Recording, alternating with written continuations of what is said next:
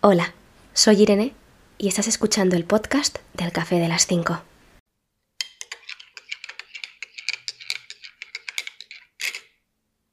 Otro día más aquí, otro episodio más en el Café de las 5.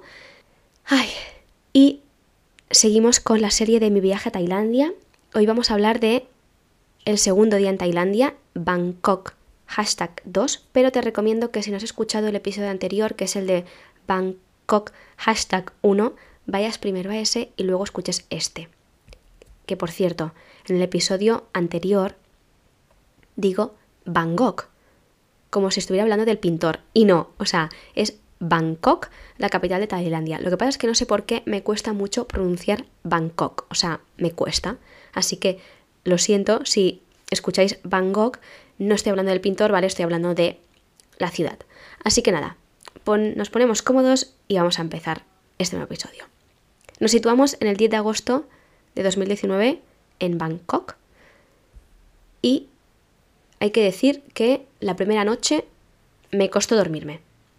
O sea, el, el jet lag y todo esto, pues claro, me costó dormirme y por eso desde aquí, tanto en el 2022 actualmente como en su momento, en el 2019, os recomiendo que os llevéis melatonina. La melatonina es una pastilla natural, no es adictiva, que te va a ayudar a dormir. Para el jet lag, pues tiene pinta de que va muy bien. Bueno, yo me la tomé y me fue muy bien. Los opositores, la gente que estudia oposiciones, también se la toma y también va muy bien. Y yo actualmente en mi vida diaria, algunas veces también me la tomo cuando sé que me va a costar dormirme. Pero no estoy aquí para hablar de la, de la melatonina, ¿vale? Simplemente os digo que va muy bien en el caso del jet lag, ¿vale? En otros casos también va bien, pero bueno, que no he venido aquí a hablar de la melatonina, he venido aquí a hablar de mi viaje a Tailandia.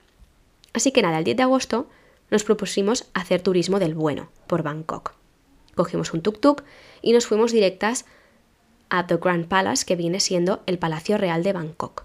Buscando la entrada al palacio, un hombre con un paraguas, que lo gracioso es que no llovía, y con pintas tailandesas se nos acercó y nos empezó a hablar en la web www.elcafedelas5.es tenéis una foto que describe muy bien ese momento, o sea, es tremenda esa foto.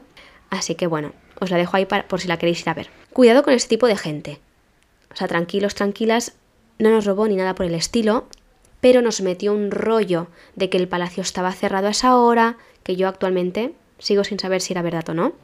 Nos hizo un mapa en un trozo de papel más pequeño que la palma de su mano, nos hizo aguantarle el paraguas con dos cojones, y acabamos subidas en un tuk-tuk, dirigiéndonos a la otra punta de donde estábamos para subirnos a un barquito e ir a uno de los muchos floating markets que hay en Bangkok. No sé si llegamos a saber el nombre del floating market, creo que era el Bang Nam Pueng Floating Market, pero no estoy 100% segura. Lo único que sé seguro es que no era el famoso Dam Noen Sadu Ak Floating Market. Perdonad mi tailandés. Eso, esto, estoy segura de que no era. Pero bueno, montar en un barco de aquel calibre fue toda una experiencia para mí. O sea, porque a mí me daban, y lo digo en pasado, me daban miedo los barcos de ese tipo. Además es que no era un barco, era como una barquita, pero una barcaza en el fondo, pero que, mm, bueno, por, las, por los laterales no era muy alto. O sea, mm, no sé, si eso daba la vuelta, te ibas al agua. Y lo que más me llamó la atención es lo sucia que estaba el agua y cómo un hombre tailandés tiraba a ese mismo agua, pero sin, sin reparo, ¿eh? ¿eh? Basura que alguien había dejado en el barco. Y yo me quedé como, ¿hola? O sea, bueno, entiendo que tienen otra cultura y que es otro país y que la conciencia que deben tener medioambiental es, mm, bueno, es casi nula, por no decir nula, y no voy a hacer comentarios al respecto más que este, pero me quedé, o sea, me sorprendió muchísimo, la verdad. Pero bueno, después de unos cuantos traqueteos en el barco, llegamos a este floating market y tuvimos un rato para dar una vuelta, comprar si queríamos, hacer fotos, bueno, lo típico que hacen los turistas. Y durante el trayecto en barco, aparte de ver el estado del agua que era, bueno, sucia a más no poder, aparte de ver casas destrozadas, mujeres muy mayores en barcas diminutas vendiéndote souvenirs, en medio del canal por donde íbamos, peces muertos, gente pescando, también vimos dragones de Komodo. A mí me hizo como cierta ilusión porque dije, anda, mira, he visto un dragón de Komodo. Pero bueno, y pensaréis, os timaron, ¿no? O sea, eso fue el timo del siglo. Sí, o sea, nos timaron, sí, pero es que el timo del siglo no fue el hombre con paraguas, sin llover, que nos medio vendió este floating market, sino el timo fue que al bajar del barco, después de la excursión por el floating market y después de haber pagado el floating, bueno, el barco que nos llevaba al floating market, nos hicieron pagar, si no recuerdo mal, 20 bats por desembarcar. O sea, nos montamos al barco.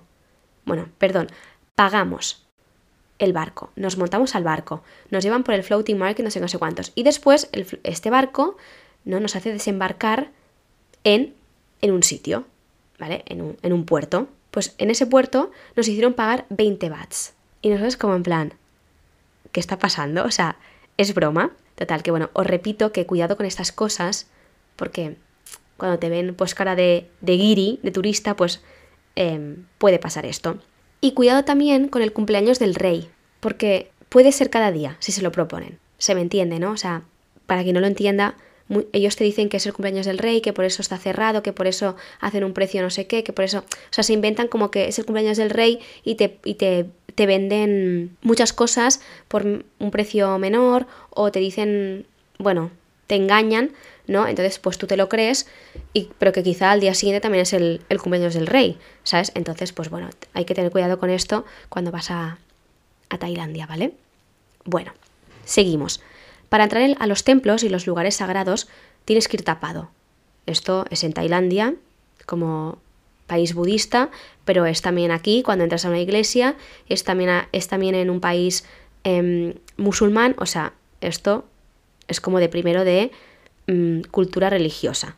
Aunque no seas religioso, aunque no seas creyente, esto es como algo básico, ¿no? Bueno, pues tienes que ir tapado tanto de hombros como de piernas, ¿vale? Es cierto que, claro, en un país como Tailandia, pues te asas de calor porque hace mucho calor, hace mucha humedad y, pues claro, ir tapado de hombros y de piernas es lo que tiene, ¿no? Pero bueno, es lo que hay, ¿no? Así que al salir del mini puerto donde desembarcamos, fuimos directas a compraros lo que iba a completar nuestros outfits durante todo el viaje, que es, que bueno, que se le llama el sarong, ¿vale? Que es como una tela, como una falda, en la web tenéis fotos de ese día y de todo lo que os estoy diciendo, pero bueno, el sarong es como una falda, bueno, es como un pañuelo que se convierte en falda, que se ata a la cintura y bueno, hay de, hay de diferentes colores, con diferentes formas y, y, bueno, y te saca del apuro, por así decirlo, para entrar a los templos y, y todo esto porque, bueno, y también, bueno, es como otro souvenir más, ¿sabes? Para ti. Pues eso. Bueno, Finalmente, después de la aventura en barco del Floating Market del timazo del siglo, entramos en The Grand Palace y The Grand Palace, bueno, fueron los primeros templos que, veíamos y fue bastante impresionante, porque además lo recuerdo todo muy majestuoso y bonito. Y claro, fue como, wow, ¿sabes? O sea, estoy en Bangkok, estoy en Tailandia, estoy viendo templos budistas y bueno, pues fue muy, muy, muy guay de ver, lo recuerdo como muy, muy reciente también además y ha pasado ya unos cuantos años. Pues bueno, como Tailandia, respecto a tiempo, pues es bastante... Mm, ¿Cómo se dice la palabra? Que no te lo ves venir. Impredecible. Impredecible. Impredecible, perdón.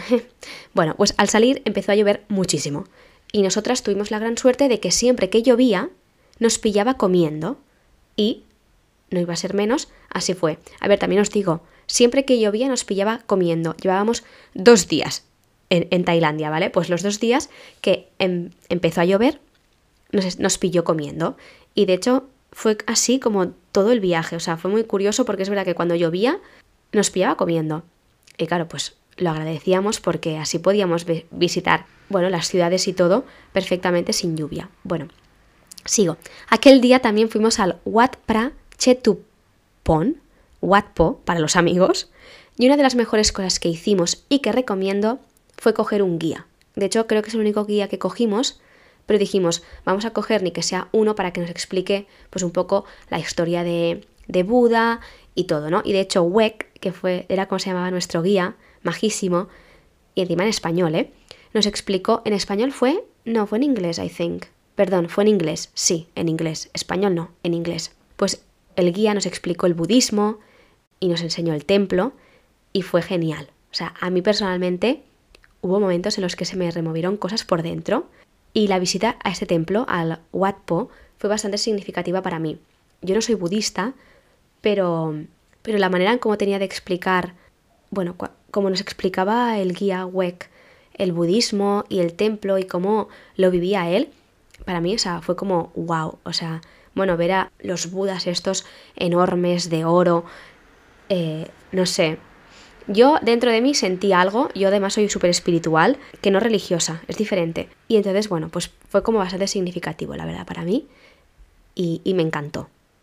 Y de hecho tenemos una anécdota muy graciosa de aquel momento, y es que al final de la visita guiada, Weck, el guía, nos llevó a un árbol, ¿vale? Y nos hizo ponernos enfrente del árbol y nos hizo repetir un mantra. O sea, la imagen es bastante graciosa. O sea, imaginaros tres chicas occidentales rezando, entre comillas, por la posición de las manos, aunque no es como la posición de las manos no es como la, cristiana, sino que es diferente, es como la flor de loto.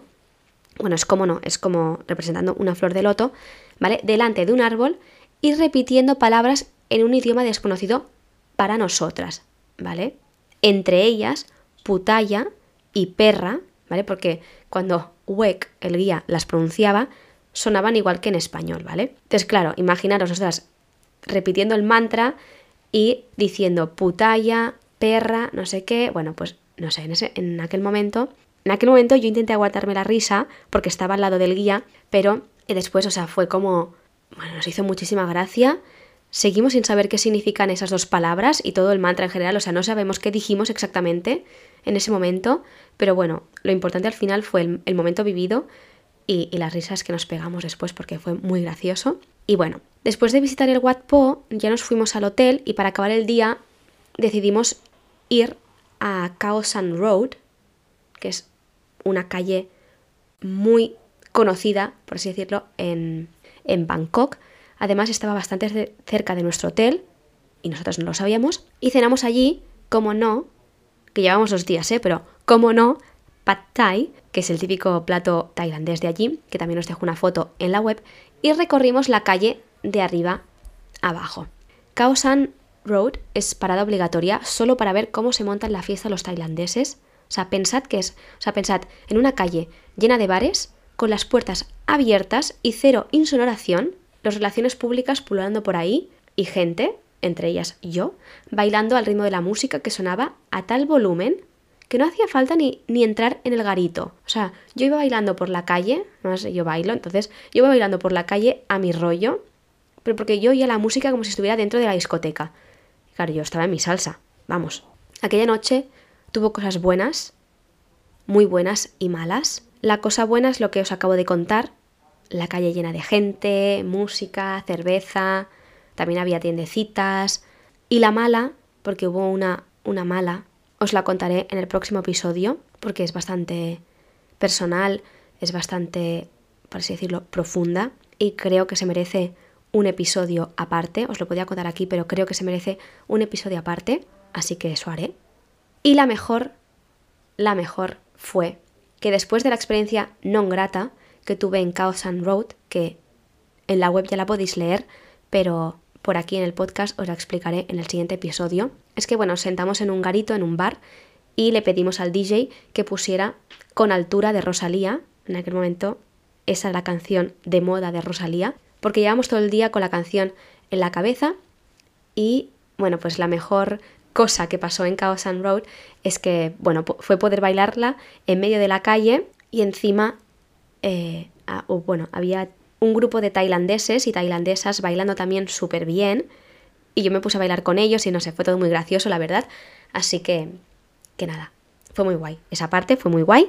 Hay una parte que fue horrible, pero quitado de eso, que ya os contaré en el próximo episodio, esa, esa parte, esa experiencia de bailar en Chaos and Road, de estar allí, de verlo, pues fue, fue bastante guay también. Y nada, bueno, aquella noche me pesaban los ojos, el cuerpo y el alma.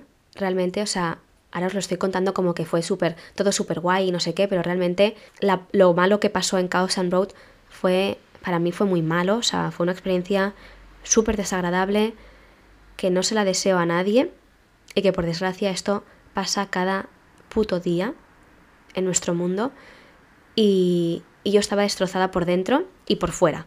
Entonces, ¿qué hice? Pues me tomé una pastilla de melatonina, repito, bendita melatonina, y pude dormirme. Y al día siguiente empezaba de verdad la ruta que nos habíamos montado por el país. Y había dos cosas que ya teníamos muy claras. La primera es que teníamos que comer como si no supiéramos cuándo sería la próxima vez.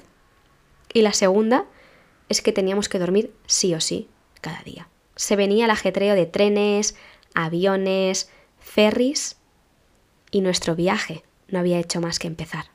Así que nos escuchamos en el próximo episodio que os contaré la experiencia non grata en Chaos and Road. Así que puedo decir que nos escuchamos pronto. ¿A que sí? y nada, un abrazo, un besito y hasta pronto.